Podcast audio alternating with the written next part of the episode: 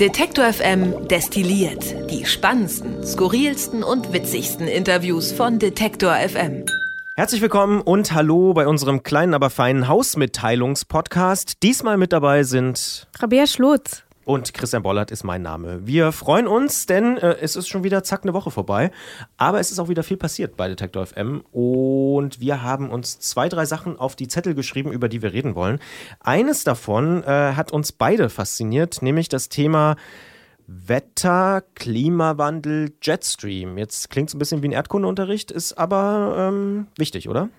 Ich glaube auch. Und ich weiß ja, wir haben viel darüber gesprochen, über das Wetter diese Woche. Insbesondere auch, weil der Eismann das allererste Mal in diesem Jahr da war. Ich weiß, du hast dich furchtbar gefreut. Und das im Februar. Ja. Genau. Ah, Aber ich hab, ja, genau, bitte. Woran es liegt, ähm, das könnte ja durchaus auch am Jetstream liegen, denn der Jetstream, ich habe sich da nochmal eingelesen, das ist ein, ein ziemlich schneller Wind, ähm, so 18 Kilometer Höhe, ähm, und der sorgt eben auch dafür, wie sich das Wetter in Europa entwickelt. Tatsächlich war in den letzten elf Monaten das Wetter ähm, durchschnittlich sehr viel wärmer. Also das Klima hat sich ein bisschen erwärmt, auch in Europa. Und wir haben darüber gesprochen, ähm, wie der Jetstream damit zusammenhängt und welche Konsequenzen das dann auch für unseren Kontinent hat. Da kommt bei mir wirklich so ein bisschen der äh, Erdkunde-Leistungskursschüler raus, denn äh, dieser Jetstream, der hat mich schon, schon immer so ein bisschen fasziniert. Also das ist, du hast es schon völlig richtig beschrieben, kommt aus dem Westen, also kommt sozusagen aus den USA, wenn man mhm. so will, äh, mit der Erdbewegung mit und und ähm, sorgt dafür, dass in Europa das Wetter so immer so durcheinandergewirbelt wird. Also dass es eigentlich gerade in Deutschland mal regnet, mal Sonne und Der so. Der bringt doch auch kalte Luft runter, ne?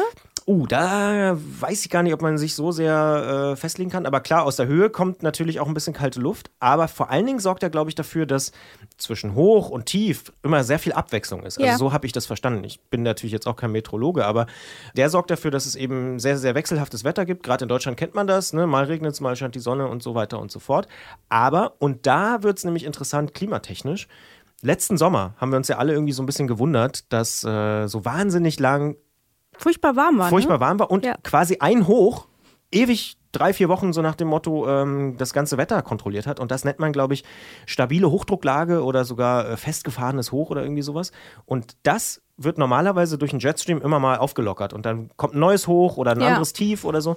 Und der Jetstream, und das finde ich ganz interessant, und das kam auch in dem Gespräch mit dem Wetterdienst, was du schon angesprochen hast, so ein bisschen raus, der hat sich wohl, vermuten viele Wissenschaftler, so ganz hundertprozentig sicher ist noch nicht, aber die ja, Anzeichen sind wohl ziemlich deutlich, hat sich die letzten Jahre eben abgeschwächt. Und das führt dazu wohl, dass wir häufiger solche festgefahrenen Hochs haben, die sich nicht mehr wegbewegen. Und das hatten wir jetzt im Februar sogar zweimal schon, auch, dass äh, es einfach eine Woche am Stück 15, 20 Grad warm war, ja. ähm, weil dieses eine Hoch nicht weggedrückt wurde von Norden, wo normalerweise eben die Tiefs herkommen und so. Jetzt am Wochenende haben wir ja mal wieder ein Tief, aber der Jetstream ist wohl so schwach geworden, ähm, dass sich genau diese Wetterlagen häufen und genau das sehen wir. Also wir hatten letztes Jahr sehr, sehr trockenen Sommer.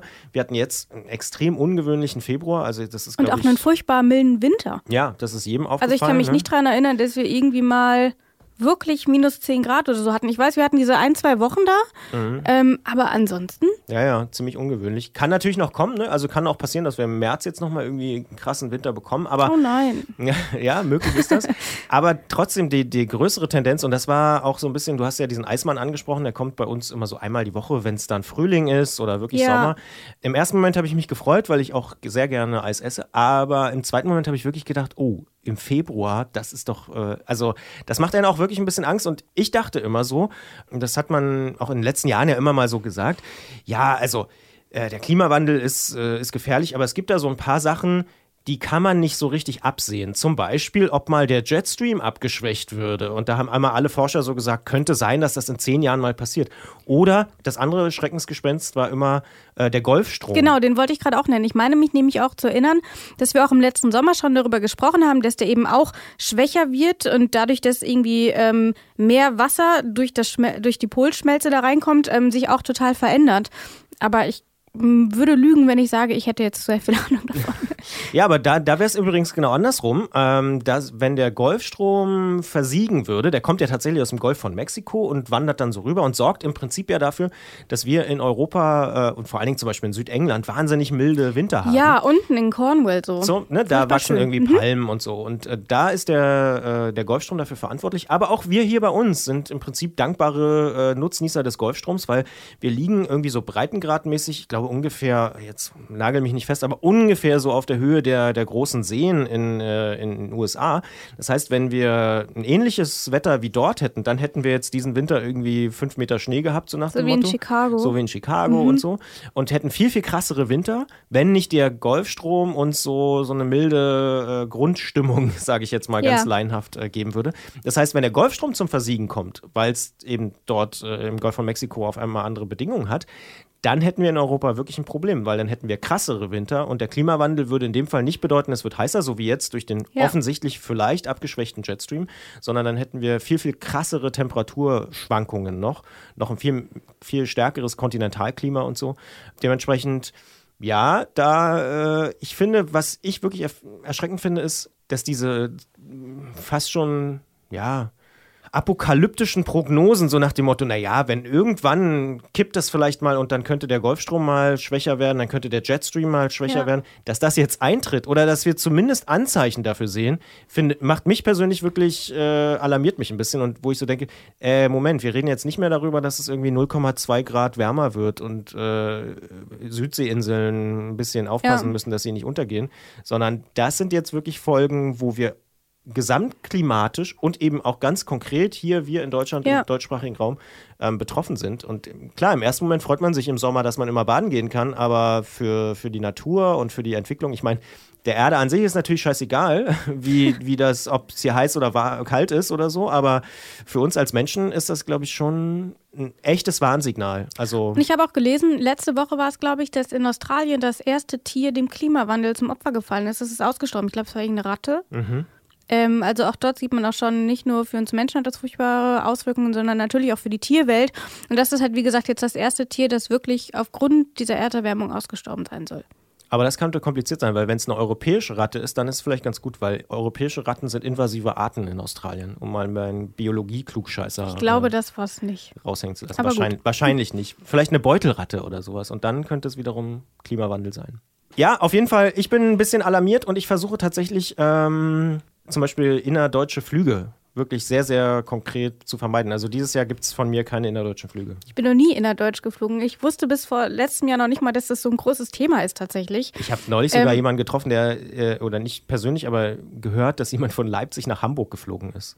So, da wird es wirklich ein bisschen absurd. Ich frage mich auch, das ist doch keine Zeitersparnis. Also man nee. muss früher da sein, man ja. muss zum Flughafen. In dem Fall ist es wirklich man keine muss Zeit. einchecken. Ja, ja, also absolut. Das ist für mich irgendwie sehr komisch. Naja. Aber gibt's. Also es gibt auch Leute, die von Frankfurt nach Leipzig fliegen oder ja, ja, also Ich habe letztens irgendwie gelesen, dass ach, ich weiß nicht, wer es war, aber irgendjemand ist von Stuttgart nach Frankfurt geflogen, was oh, mit dem Zug ja. eine halbe Stunde ist oder so, mit dem ICE. Ja. Also ziemlich kuriose Sache. Naja, ja, aber anderes Thema. Gibt ganz komische Sachen. Aber ja, also wirklich, also seit letzten Sommer ist bei mir auch so ein bisschen nochmal die, äh, die Wahrnehmung für dieses Thema ähm, gewachsen, weil man eben irgendwie merkt, oh, äh, jetzt wird es konkret und vielleicht haben wir doch viel, viel weniger Zeit, als wir immer so denken, so nach dem Motto, bis 2050 müssen wir mal hier so ein, zwei ja. Grad und so. Äh, äh, ich glaube, ähm, wir sehen gerade, dass das viel schneller gehen kann, als uns das allen lieb sein kann. Aber passend dazu finden hier heute auch wieder deutschlandweit Fridays for Future Demonstrationen statt, die ja auch ähm, groß diskutiert werden. Ähm, also vielleicht ähm, hilft uns da die kommende Generation. Du meinst, sie ist da schon sensibler? Ich glaube schon. Also ich glaube, dass wenn junge Leute erstmal ein Thema gefunden haben, für das sie sich begeistern können oder engagieren möchten, ähm, man sieht ja auch, das hält jetzt schon ein bisschen an. Ähm, und von daher glaube ich, dass das auf jeden Fall zumindest ein interessantes Phänomen ist. Ob es letztendlich in irgendeiner Form Konsequenzen hat, weiß ich jetzt nicht, aber ähm, ja. Aber ich muss ein bisschen Wasser in den Wein schütten, weil wir ja auch und auch die Generation nach uns, wir sind doch alles so die Backpacker, die mit dem Flugzeug nach Südamerika und nach Thailand und so. Und damit, ganz ehrlich, könntest du äh, fünf innerdeutsche Flüge machen. So. Also, ne, es ist echt ein bisschen, es ist kompliziert. Offensichtlich. Anderes Thema, auch kompliziert, aber auch wahnsinnig interessant. Äh, diese Woche der Dopingfall oder nicht nur der Dopingfall, sondern dieses riesige Doping-Netzwerk, was da ausgehoben worden ist bei der nordischen Ski-WM. Da sind ja Österreicher Esten und ein Kasache festgenommen worden und aber auch ein Arzt aus Erfurt. Großes Dopingnetzwerk. Wir haben darüber gesprochen mit Fritz Sörgel. Das ist ja so einer der Pharmakologen, die sich eben auch sehr intensiv mit Doping beschäftigen. Und der kann es auch kaum glauben, weil die haben ja Eigenblutdoping gemacht. Und ja. wer, wer, sich ein bisschen auskennt mit Doping, der weiß, ey, das ist so ein Ding aus den Nullerjahren. Äh, wer das heute noch macht, äh, also klar ist es immer noch effektiv, aber äh, das ist doch bescheuert. Also muss ich fand es auch ganz gut, ähm, weil als das Thema gestern in der Redaktion vorgestellt wurde, ähm, dann hieß es auch, Christian hat gesagt, wir dürfen ruhig die Frage stellen, wie blöd man eigentlich sein kann. ja. Ähm, und ähm, als ich mich dann so ein bisschen eingelesen hatte, ähm, habe ich mir die Frage tatsächlich auch gestellt. Ähm, von daher, ich habe auch das Interview dann gehört, auf jeden Fall sehr spannend. Ja, Fritz Säugel sagt auch, also unfassbar, also dass man das irgendwie noch macht. Und der eine Einer wurde ja mit der Vene im Arm ja. entdeckt. Also ich habe einen englischen, englischen Text dazu gelesen, Caught in the Act. Also er ist wirklich ja. äh, mittendrin erwischt worden. Also es gibt mittlerweile sogar ein Video. Es gibt ein YouTube-Video, äh, was zeigt, wie die Polizei ihn beim, äh, also es ist wirklich unfassbar ja, krass, krasses Problem. Ähm, ich würde da sagen, an der Stelle kleiner äh, Mediathekentipp schon hier, denn es gibt eine sehr, sehr interessante Doku, die heißt Gier nach Gold von Hajo Seppelt. Die kam Ende Januar, ich glaube 17. Mhm. Januar oder so. Da begleitet er einen österreichischen Langläufer, Johannes Dürr, der galt so als das mega super Jahrhunderttalent und macht mit dem so eine, im Prinzip so eine biografische Reise, wie er zum Doper geworden ist. Und wer das noch nicht gesehen hat, der sollte sich das angucken. Da erkennt man, glaube ich, wie so Sportsysteme funktionieren und dass es auch da keine einfachen Antworten gibt. Dass es nicht irgendwie der eine böse Arzt ist und der eine böse Trainer, sondern dass das gesamte System eigentlich schon häufig an den Sportschulen selbst, also da ist es zum Beispiel so, an so einer großen Skischule, der Skischule in Österreich, dass dann alle anfangen, Tabletten zu nehmen und sich jeder irgendwie überlegt, na, was könnte mhm. ich noch nehmen und so. Ähm, wie das so funktioniert, diese ganzen Mechanismen, das kann man da gut sehen. Gier nach Gold gibt es in der ARD-Mediathek von Hajo Seppelt, sowieso vielleicht einer der allerbesten äh, Doping-Journalisten, die es so gibt auf der Welt.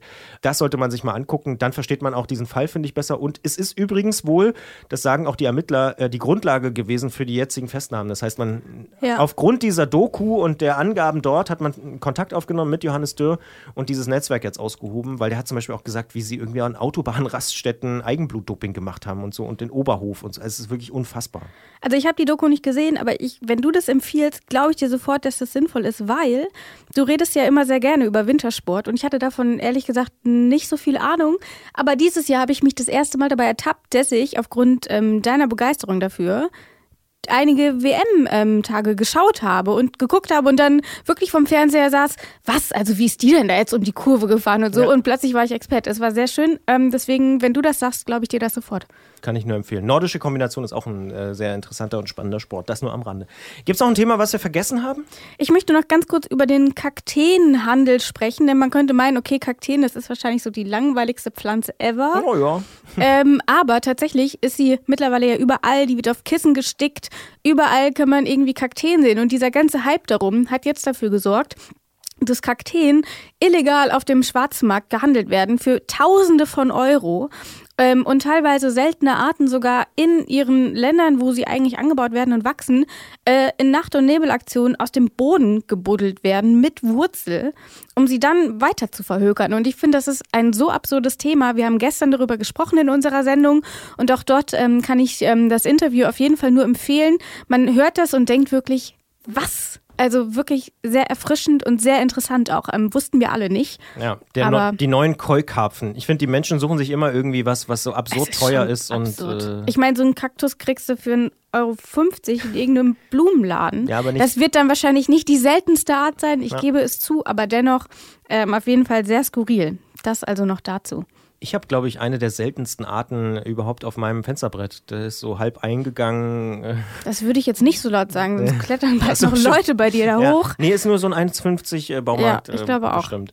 Ja, na gut, dann äh, würde ich sagen, sind wir durch. Ja, ach so, ich habe noch zwei Podcast-Tipps. Es gibt eine neue Folge vom Monopol-Magazin äh, jetzt die Tage. Es gibt einen neuen Blätter-Podcast und es gibt am Sonntag eine neue Folge vom Brand 1 Magazin zum Hören. Sonntag 11 Uhr geht's online, ähm, neuer Podcast Podcast oder auch im Wortstream von Detektor FM zu hören.